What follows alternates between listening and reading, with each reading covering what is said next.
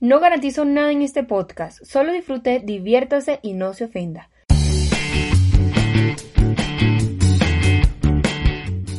Bienvenidos a Aquí se habla de lo que sea, un podcast realizado por una persona que no tiene ni idea de lo que hace, pero lo hace, con el compromiso de educar, informar y concientizar.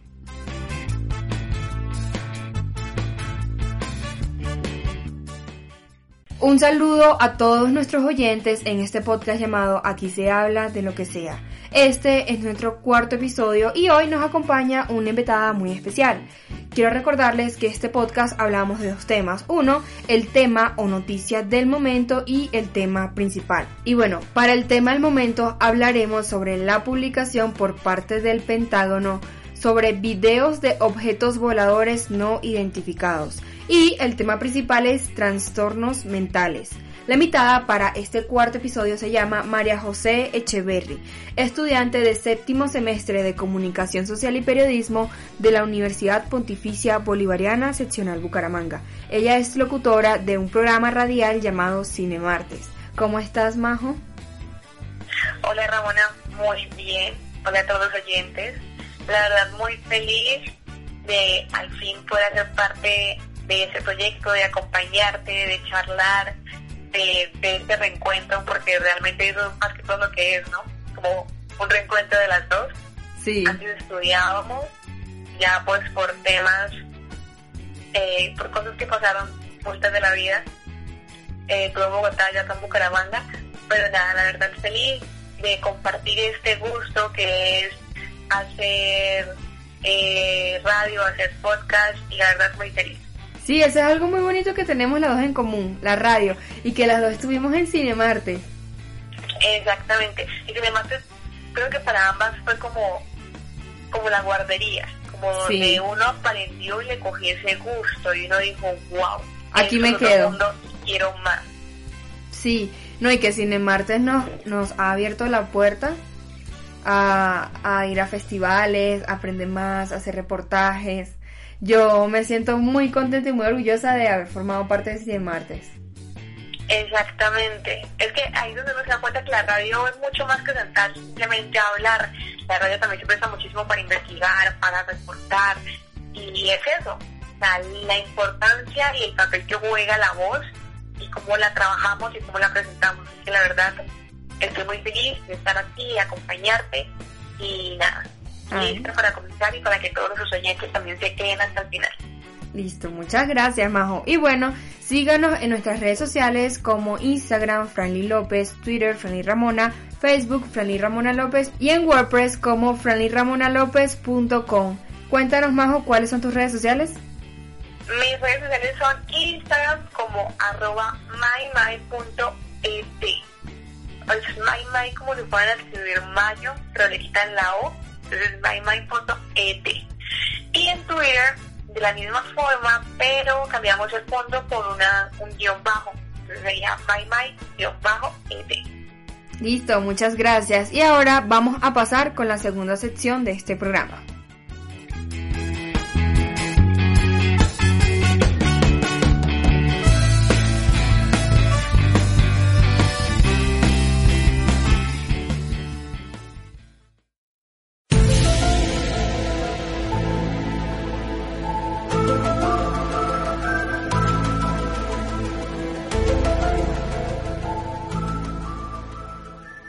Ahora vamos a pasar con el tema del momento. El tema del momento es el Pentágono publicó unos videos sobre objetos voladores no identificados. Contextualización. El pasado 27 de abril el Pentágono declaró la existencia de ovnis en el cielo. Fueron publicados tres videos grabados por pilotos eh, americanos y correspondiente a los años 2004 y 2015 durante un ejercicio militar. El Departamento de Defensa publica estos videos para clarificar cualquier malentendido por parte del público sobre si las grabaciones que han ido circulando son reales o no y si hay más contenido sobre estos videos. El Pentágono para el año 2007 lanzó un programa para evaluar qué, qué, era lo que estaba pasando con estos objetos voladores, pero fue cancelado en el 2012. En el 2017, Luis Elizondo, ex jefe del programa clasificado, le dijo a CNN que hay pruebas muy convincentes de que podemos no estar solos y aseguró que renunció este mismo año debido al secreto que rodeaba el programa y la oposición interna al financiarlo.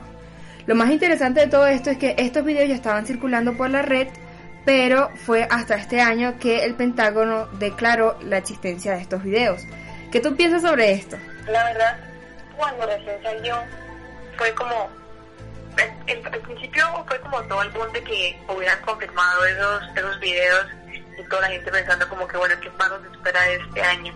A mí en lo personal, siempre, o he sido fiel creyente de que por obvias razones en este universo no estamos solos, existen más que solamente nosotros los seres humanos. Sería muy egoísta mi parte no pensarlo así, pero a la vez he sido muy eh, este o sea, escéptica a la hora de cuando uno veía este videos en internet diciendo, no, mire lo que está pasando por el cielo, lo que cayó, qué es esto, es un alien, es un ovni. Siempre he sido muy escéptica por esos videos. Pero, pero cuando salieron los videos me di cuenta de que realmente no, o sea, realmente sí existen y que una fuente oficial, que ya tiene un departamento, que ya tiene investigaciones, lo está confirmando. Entonces, de cierta forma también es como recordar todos esos no sé si cuando creciste, cuando eras pequeña, te pasaba lo mismo que uno en el colegio, con los amigos, escuchaba las historias que se inventaban o que decían, no, yo vi no, que el área 51, que allá hay alguien, y también habían demasiadas series, demasiadas series, una que se llamaba Más Allá, que hablaban de testimonios de personas que, que tenían avistamiento con ovnis, eh, todas estas investigaciones que hacía History Channel, y pensar y no decir, o sea, realmente qué tan lejos estamos de eso, es, no sé, un poco impactante, diría yo. Sí, yo siempre supe que, es, que efectivamente nunca íbamos a estar solos y pero entonces yo la pregunta es que la pregunta que me hago es ¿por qué el Pentágono viene a declarar en estos momentos la existencia de los ovnis cuando ya todos sabemos la existencia de, esto? O sea, ¿por qué lo viene a declarar ahorita que estamos en cuarentena, en este momento? ¿Qué hay detrás de esto? Es que a, mí me gusta mucho leer esto de, conspiraciones. Y algo que también había encontrado por allí es que la NASA y la NASA, aparte de la NASA, el Departamento de Defensa han hecho programas para estudiar estos fenómenos, pero han sido cancelados. Todos estos han sido cancelados por qué. Es la, o sea, yo, yo quisiera saber por qué vinieron. Todos sabemos que existen los ovnis. Eso todos estamos claros. Pero ¿por qué lo vienen a declarar ahorita? No sé, tal vez me debería decir, esto no me castiguen por eso, que puede quizás ser alguna idea de una cortina de humo, no sé, teniendo en cuenta de que pues actualmente en ese momento en Estados Unidos estamos, se está viendo una crisis bastante fuerte y hay una tensión política muy, muy latente, teniendo en cuenta que también está en elecciones, teniendo en cuenta eh, la imagen que el gobierno está teniendo, eh, cómo se está haciendo desacreditado. Entonces, de cierta forma, tal vez esto pueda ser una forma de que la gente tenga otra cosa que pensar, más allá de eso, el pensar de que, que entonces es real, o sea, nosotros sí lo vieron, sí lo grabó el ejército, eh, creo que fue la Marina o la Fuerza Aérea de Estados Unidos los que grabaron los videos, o sea, de esta forma yo lo veo como que puede ser que lo hicieron para que la gente pensara en, un algo más, más allá de la crisis que hay. Me atrevo a decir y a pensar que es por eso, pero es realmente incierto saber, saber cuál es la intención detrás de todo. Bueno, ¿y cuál ha sido la teoría más absurda que tú has escuchado con respecto a esto? Con respecto a los ovnis. Sí. Uy, la teoría más absurda. Recuerdo muchísimo este que por muchos años circulaba un video de que supuestamente en el área 51 tenían uno, un alien amarrado a una silla y que le hacían preguntas y que le habían comenzado a moverse, a retorcerse, luego a como que se moría o se explotaba, algo así ese, a ese, a ese tipo de cosas, o ese tipo de videos son muy escépticas, no sé, porque o sea, yo o sea, veo que la, o sea, considero que hoy existen otros seres, pero yo no soy capaz de creer que en serio sean unos hombrecitos de cabeza grande verde, no sé, así no, siento que debe ser algo más que solamente eso. Sí, total.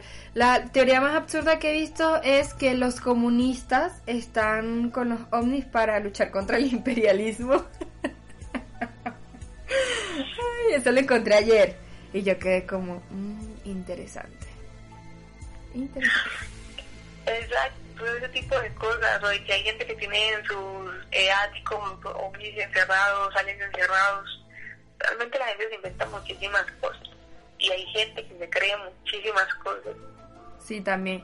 ¿Y tú crees que si efectivamente estos personajes existen, crees que serían buenos o malos?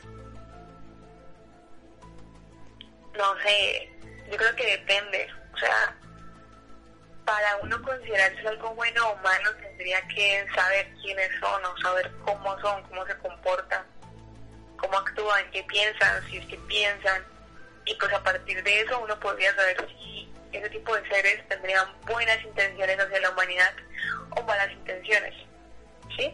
Aunque eso no lo porque no es que nosotros los seres humanos seamos muy buenas personas. Sí. Pero creo que pues dependería mucho del tipo de ser. Si es un ser, qué sé yo, que viene acá a saltarnos, a enseñarnos cómo ser mejores, listos para bien, o cómo superarnos a nosotros mismos, cómo ser una mejor raza bien, pero creo que depende muchísimo de cómo son para saber si es, algo bueno o algo malo. Sí, es verdad, y que, y que sería nuestra actitud con respecto a eso, porque la mayoría de las películas nos han pintado a, estos personajes como seres malignos. Pero en el fondo no creería, la verdad. Yo creo que los malos somos los humanos. Muy de acuerdo, es muy egoísta vender esa imagen de que los seres humanos somos lo mejor de lo mejor y las demás razas y los, los demás seres son lo peor. O sea, no hay, no hay nada supera nosotros. O sea, hay que olvidarnos de eso porque eso no es así. Nosotros no somos lo mejor. Eso, lo peor. Estamos muy lejos de serlo. Sí, y una falta de respeto con estas personas, ¿vale? bueno, personas no, objetos. Cuando vengan acá y se encuentren todas sus películas, yo creo que se molestarían mucho. sí, cualquiera. Y cuando les digan que acá están diciendo que ellos apoyaban el comunismo para derrotar el imperialismo, también se van a molestar muchísimo. creo que eso les va a molestar muchísimo más que lo otro. Exactamente, les ponen tintes políticos sin que ellos sepan qué son. Sí, ahorita ellos ni entienden ni saben y nosotros aquí pintándolos de comunistas, imperialistas, capitalistas. Realmente la humanidad es una razón muy interesante con sus eh, sutiles ocurrencias. Sí, ¿no? Y de verdad que uno se puede esperar todo de esta humanidad. Y aquí vamos a saber nosotros que una persona que consumió un murciélago iba a ocasionar toda esta crisis. Exactamente. Ahí un claro ejemplo. Increíble. Y bueno, muchas gracias por este tema, María José. Ahora vamos a hablar del el tema principal.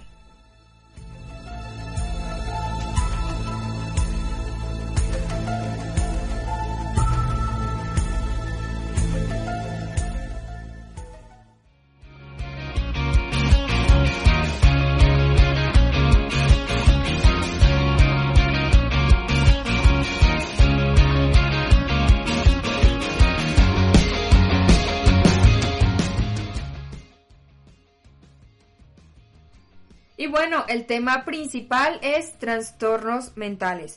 Cuéntame, Majo, ¿por qué tú escogiste ese tema? Bueno, yo creo que lo pensé porque últimamente se le está dando más voz a la importancia de lo que es la salud mental, pero muchas veces la gente lo estigmatiza demasiado, más que todo, o bueno, yo lo he visto de esa forma, más en el foco de que, ay, bueno, sí, estás triste, ya, ponte feliz, ¿sí? Y pues no es únicamente eso, no es que un día yo estoy triste y ya, eso, eso es estar mal. Realmente hay un trasfondo más allá de lo que es estar mal, que son los trastornos, lo que son el tipo de ayuda que uno puede recurrir. Y pues es como también por parte de experiencia personal, que también un poco lo es lo que vamos a abordar y lo que vamos a hablar no somos profesionales, pero poco al respecto, de lo cual podemos compartir y discutir. Entonces yo creo que además de eso también es un poco enfocándonos que no está mal tener un trastorno, porque mucha gente puede, eh, por ejemplo, a que alguien tenga ansiedad, el hecho de sentirse mal por tener ansiedad o que la gente pueda pensar que está mal, le produce más ansiedad. Sí, y realmente no está mal, o sea, no es culpa de la persona, no es que alguien diga, ay, me voy a deprimir se deprime. No es eso, o sea, realmente es, es en caso es una especie de cambio, de alteración que es involuntaria en las características personales, mentales eh, de cada persona. Mucha gente nace siendo así o algún evento de su niñez provocó que la persona involuntariamente fuera así, así que realmente no está mal tener un trastorno. Sí, no, total. Y para eso vamos a hablar este resto de podcast. Pero antes de meternos de cabeza con este tema, eh, vamos a hablar de la definición de trastorno. Una aclaración al término. Y bueno, por aquí encontré una definición eh, de la Organización Mundial de la Salud que dice el trastorno en general se caracteriza por una combinación de alteraciones del pensamiento, la percepción, las emociones, la conducta y las relaciones con los demás. Entre ellos incluye la depresión, el, trastorno afectivo bipolar, la esquizofrenia y otras psicosis como la demencia, las discapacidades intelectuales y los trastornos del desarrollo como el autismo. Para ti, ¿qué es trastorno mental? Para mí, un trastorno mental es, es, es como una alteración que se produce, una alteración involuntaria, una que es de cierta forma permanente y, y, cambian lo que es el desarrollo de la persona. Pero dentro de esta reacción involuntaria hay demasiadas eh, afecciones o demasiadas cosas que provocan ese cambio de estado de ánimo, ya sea mental o ya sea del comportamiento de la persona. Porque, por ejemplo, si hablamos de la bipolaridad, hay demasiadas eh, componentes, como por ejemplo lo que son las cargas hormonales, el desarrollo de la persona que provocan que la persona eh, sufra de este trastorno. O sea, son demasiadas cosas que hacen que la persona sea así. Y demasiados trastornos también. Exactamente.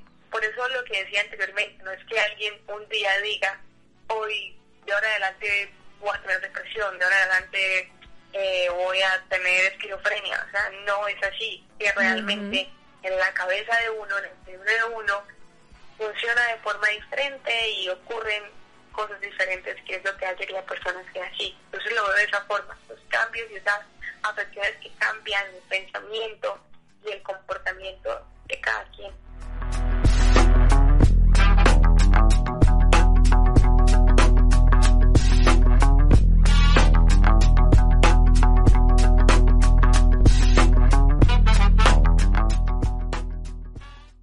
Mira, fíjate que a la hora de investigar para hacer este podcast me encontré con varios tipos de trastornos y descubrí que existían trastornos que yo la verdad ni tenía idea de que existían y está la depresión, la ansiedad, somatoformes, disociativos, sexuales, del sueño, facticios, del control de impulsos, factores psicóticos que afectan el estado físico, de personalidad y código B. Yo no tenía idea que existían trastornos sexuales. Quedé impactada cuando leí eso. De hecho, anteriormente, cuando recién la psicología estaba abarcando sus, sus espacios y recién como que la homosexualidad se estaba como tomando en cuenta dentro de la mesa de habla de cada persona, de cada familia. Es decir, estamos hablando de años 70 más o menos la gente consideraba y asumía que la homosexualidad era un trastorno mental de alguien. Ya hoy en día sabemos que las cosas no son así, pero lo tomaban por esa parte. Increíble, increíble. ¿Sabes qué? Eh, se me viene ahorita a la mente una pregunta y es, ¿por qué esta generación, esta nueva generación de los millennials para acá, sufrimos tanto de trastornos mentales? O sea, es una pregunta que, que ha clavado tanto porque yo escucho a mis abuelos decir, no, ¿qué es eso de depresión? ¿Qué es eso de ansiedad? Y hasta mi propia mamá, como, ¿qué es eso? Y como que no estar consciente de que eso está pasando. Pero nosotros como jóvenes estamos conscientes de que esto nos ha afectado en estos últimos tiempos y que ya es algo que es serio. O sea, las altas tasas de muerte han sido de suicidios. Depresión que termina en suicidios, ansiedad que termina en suicidios, trastorno que lleva a otro trastorno y al final pues termina en la muerte. Exactamente, es que yo lo yo también me he hecho mucho esa pregunta, como que somos nosotros acaso más vulnerables, hay algo del contexto actual de esta generación que nos haga estar más, sufrir más de esto, pero luego me he dado cuenta de que realmente no es así. Es simplemente que hoy en, o bueno, yo lo veo de esa forma, sino que simplemente hoy en día la gente se ha atrevido a decir más lo que le pasa, a decir que está mal, a pedir ayuda, a acudir a un psicólogo. Antes, en las gimnasias de nuestros papás, de nuestros abuelos, acudir a un psicólogo era un luquero, solamente la gente que estaba súper loca podía ir allá y si yo iba eso la gente me iba a estigmatizar y yo no podía hacer eso. Y antes la gente no prestaba atención a la forma en la que se sentía, ¿sí? realmente todos se quedaban en la casa. Si había alguien depresivo o alguien con ansiedad, la gente no sabía que sufría de eso porque las personas no lo identificaban, las personas no acudían al psicólogo. Entonces, pues es que es como si no existiera antes, pero realmente siempre estuvo ahí, siempre ha estado ahí. Simplemente que antes no tenía como una voz o un nombre, por así decirlo. Sí, total, concuerdo contigo en esa parte y también creo que se le añade el factor de que nuestras generaciones pasadas vienen cargados energéticamente de guerras, de conflictos, de crisis económicas, crisis sociales, crisis, crisis, crisis, crisis. Y por más que sea, eso está cargado en nuestro árbol genético. Y es algo que nosotros podemos, no podemos evitar. Y lo otro es que esta generación es muy sensible. Nosotros somos muy empáticos, esta generación, ¿no? O sea, somos personas que está ocurriendo una cosa y nos sensibilizamos con eso. O sea, a pesar de que hay personas que no, la mayoría sí.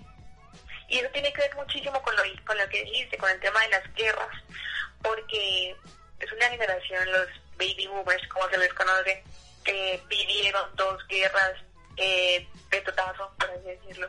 Luego, bueno, hubieron más guerras, más enfrentamientos, si hablamos en contexto puramente nacional, conflicto armado, por ejemplo. Todos esos episodios, eh, las personas que fueron víctimas directamente o que participaron directamente o de que alguna u otra forma se envueltas en esos episodios que marcaron la historia del país y del mundo, justamente en ellos generaba, generó uno de los trastornos, que es el trastorno de estrés postraumático.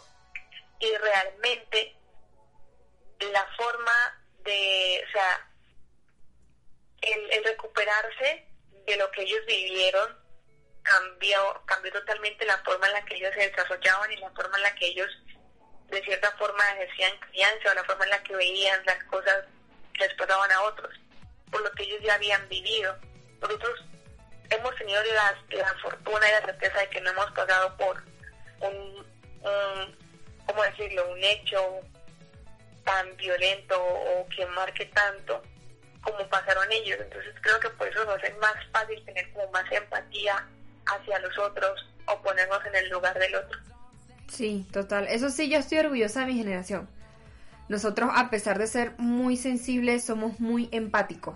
Somos personas que nos sensibilizamos con cosas como tragedias, como conflictos, como con guerras.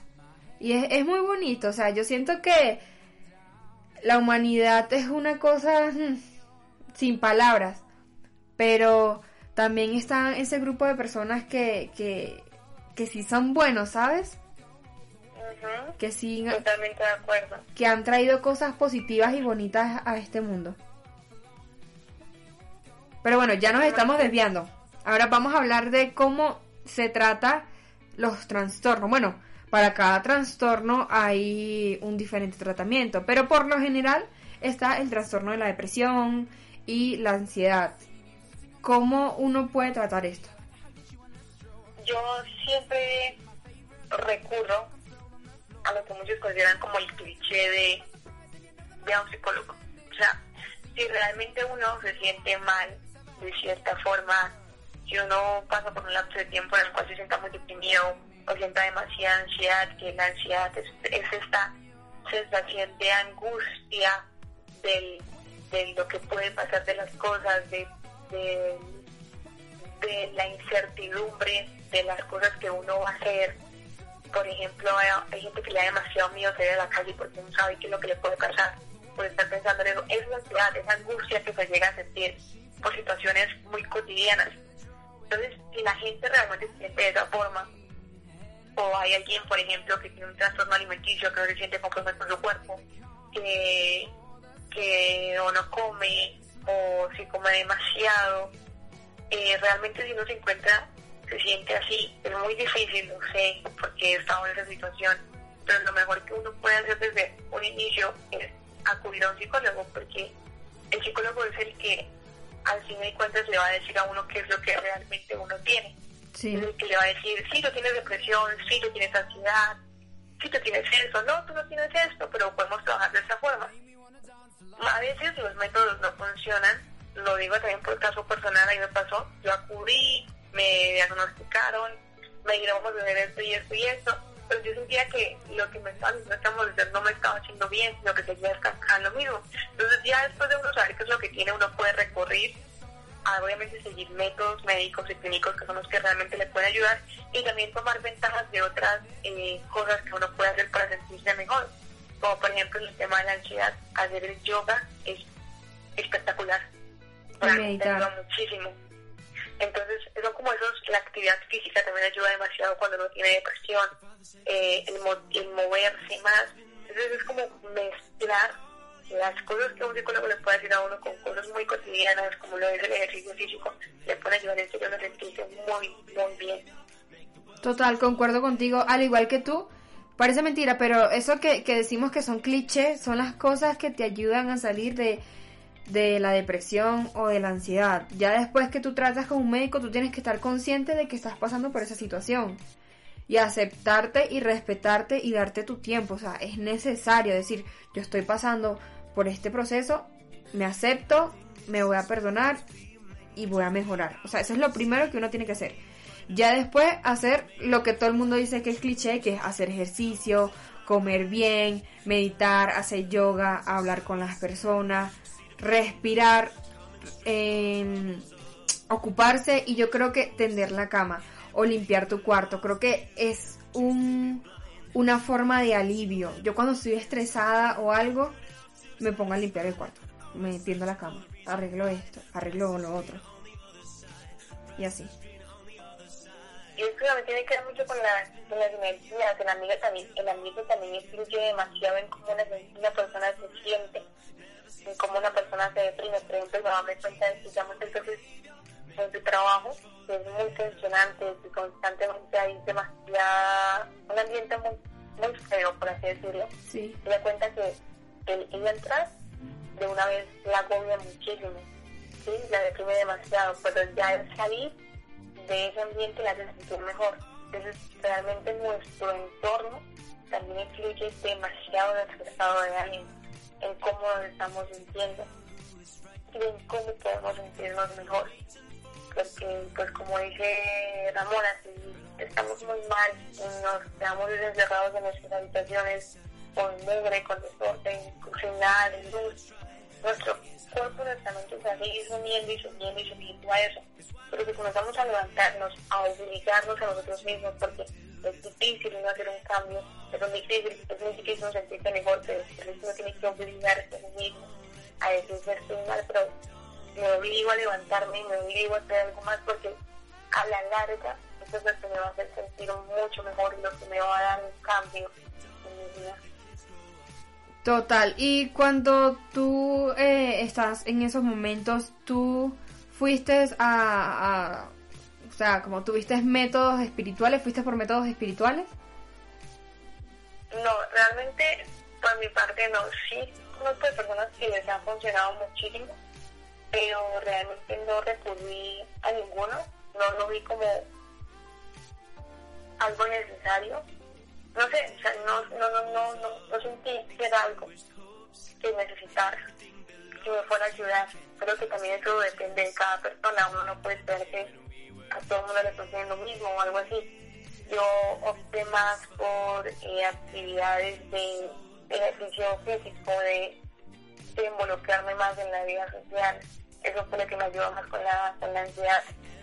Comencé a obligarme más a mí misma, a involucrarme en temas sociales, a salir a la calle. Me daba demasiada angustia tener que salir a la calle o ir a una tienda. Y comencé a obligarme más a mí misma a ir, a salir, a caminar, a hablar con las personas. Yo recuerdo que, por ejemplo, en mi primer semestre en la universidad fue demasiado duro para mí porque era muy difícil el tema de entablar un hola, aunque sea, o sea, para la gente puede ser como, para la gente puede ser difícil saludar a alguien, para mí lo era, porque es esta angustia constante de uno estar pensando qué va a pasar, qué va a pensar la gente, la gente pensando de la gente mirando aquí, me va a pasar esto, me va a pasar aquello, o sea, es una vocecita que no tiene ahí que, que lo agobia, que uno no quiere, y por más que uno quiera prestar atención, esa bolsita coge todo lo que uno tiene, toda la tranquilidad que uno tiene.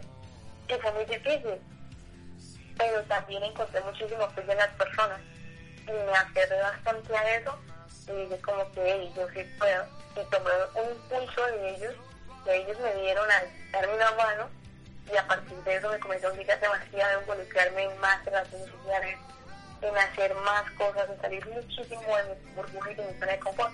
Y eso fue lo que a mí me ayudó pero hay personas que les ayudan cosas diferentes y que recurren a cosas diferentes. Sí. Creo que en todo el proceso uno, uno va aprendiendo, uno se va aprendiendo a conocer, uno va aprendiendo a identificar sus problemas y a identificar qué cosas les pueden ayudar a uno a sentirse mejor. Sí, no, total, total. Ahora me siento tan identificada, pero en mi caso, eh, me acuerdo que estaba en la universidad y yo me, o sea, fue como un momento a otro que yo me comencé a sentir como rara. Y mm, recuerdo que pasaban cosas, no podía respirar, me sentía desesperada, estaba en lugares encerrados y quería salir corriendo. Y mm, yo pensaba que era el distanciamiento de mi familia y yo lo que hice fue inconscientemente, claro está, me iba todos los fines de semana de rumba. Me iba de rumba, me la pasaba en brazados que, ah, bueno, Brazao fue un lugar al lado de la universidad donde uno iba a rumbear todo el tiempo. Y me la pasaba ya metida, chama. Esa era, salía de clase y me la pasaba ya. Y después comencé a descubrir que ya era algo que, que no era el distanciamiento. Y fui a un psicólogo y el psicólogo me dijo, pues niño, usted efectivamente sufre de ansiedad y una leve depresión. Y yo quedé en shock porque tú no te imaginas que tú estás pasando por esa situación. Tú dices, ah, bueno, le pasó esto, pero cuando te toca a ti, tú dices, wow.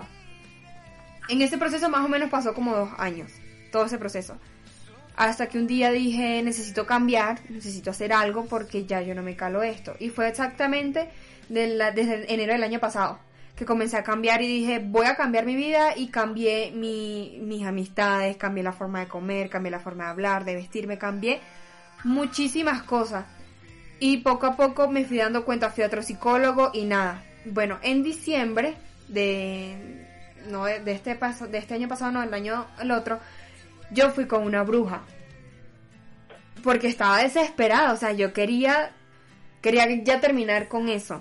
Y pues la, bruja me estafó, eso yo lo, cuento en el segundo podcast. Y bueno, armé un escándalo, el punto es que la bruja me entregó el dinero. Fui otra vez a un psicólogo y supuestamente me ayudó cuando no. Entonces yo dije, necesito buscar otra manera porque ya estoy cansada. Fui a la iglesia también y me calmó un poco. Pero este llegó un momento donde una persona llega a mi vida y dice, bueno, vamos a tomar yagé. Y yo, bueno, vamos a tomar yagé. Chava, yo tomé yaje y literal, después, un día después, yo me sentí bien. Hasta el momento no he vuelto a sentir ansiedad, nada. O sea, la verdad que mi cura fue la, la medicina espiritual. Y hasta el momento agradezco y si tengo que volver a pasar por eso lo paso porque, o sea, ya no me siento mal como antes. Y gracias a esa experiencia yo cambio un montón. Porque uno, uno al transcurso de los años, uno va cambiando. Y yo decía, esta no soy yo, esta no es Franny Ramona, Franny Ramona tiene que volver. Y después de esa experiencia, pues ya puedo decir que soy yo, de que volví, que estoy haciendo las cosas que me gustan. Yo dejé de leer, dejé, de escribir, dejé de cantar, dejé de bailar, dejé de hacer un montón de cosas y me transformé en una persona que realmente no era yo.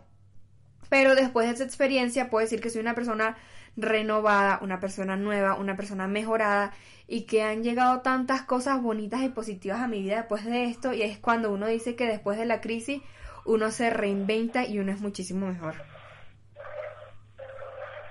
Es muy cierto, yo también he escuchado muchísimas experiencias eh, de personas que, que han pasado por lo mismo, que en serio la medicina espiritual les sirve demasiado y que los, los, los hace sentir mejor. Y, y es eso, o sea, realmente uno en el camino, en el camino de uno encontrarse, en el camino de uno entenderse, de saber qué es lo que le pasa a uno, uno poco a poco se va encontrando con diferentes cosas, uno se va a estudiar demasiado en el camino, eso es más que asegurado, como en todo, todo cuesta, pero de una u otra forma uno va a encontrar la forma de cómo sentirse mejor.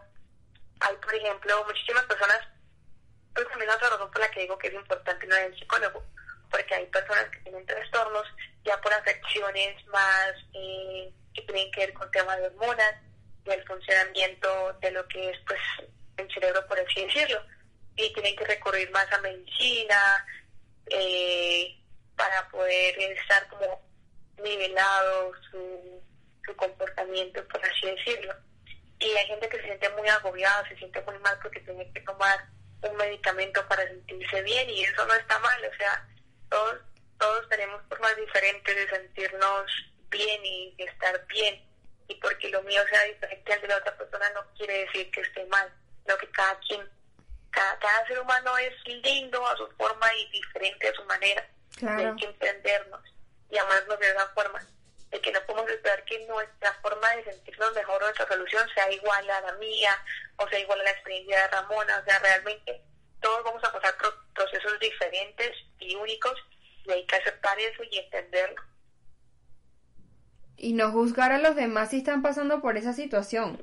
O sea, de verdad, hasta que tú no estás en esos zapatos y tú no pasas por eso, tú dices, wow, esto es posible, esto es real y esto es serio. Exactamente, eso es muy cierto hay que, lo que decíamos al principio, somos una generación más empática, así que hay que ponerse más en el lugar del otro y, entender que entender por qué está pasando la otra persona, apoyarla si es un amigo, si es un familiar, apoyarla, darle la mano, porque realmente en el proceso sirve muchísimo tener ahí un apoyo que le diga a uno y que le recuerde que las cosas van a estar bien, aunque uno sienta que no es así.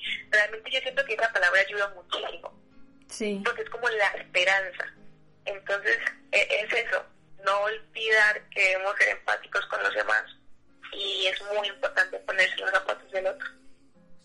Sí, concuerdo contigo. Ahora, increíble. Qué bonita esta conversación. Me encantó.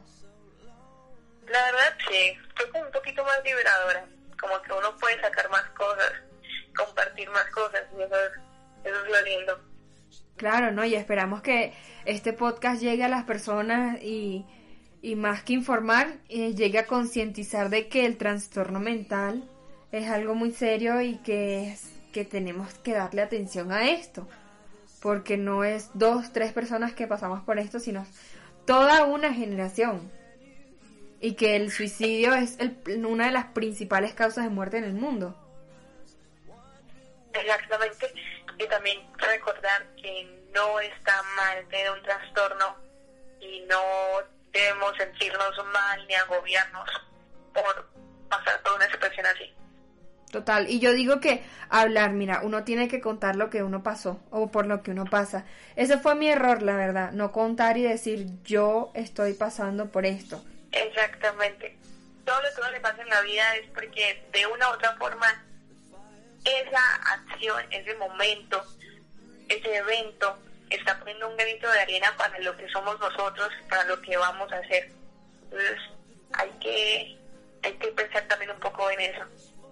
Sí, total. Y bueno, ya finalizamos este hermoso episodio de podcast. Yo te quiero agradecer por traer este tema y por hablar de tu experiencia y de todos tus conocimientos con este tema. No, gracias a ti por permitirme estar acá, por otra vez reencontrarnos, hablar, que es lo que más me gusta y Y hacer podcast y radio. Y hacer podcast y radio, exactamente. Cine Martes.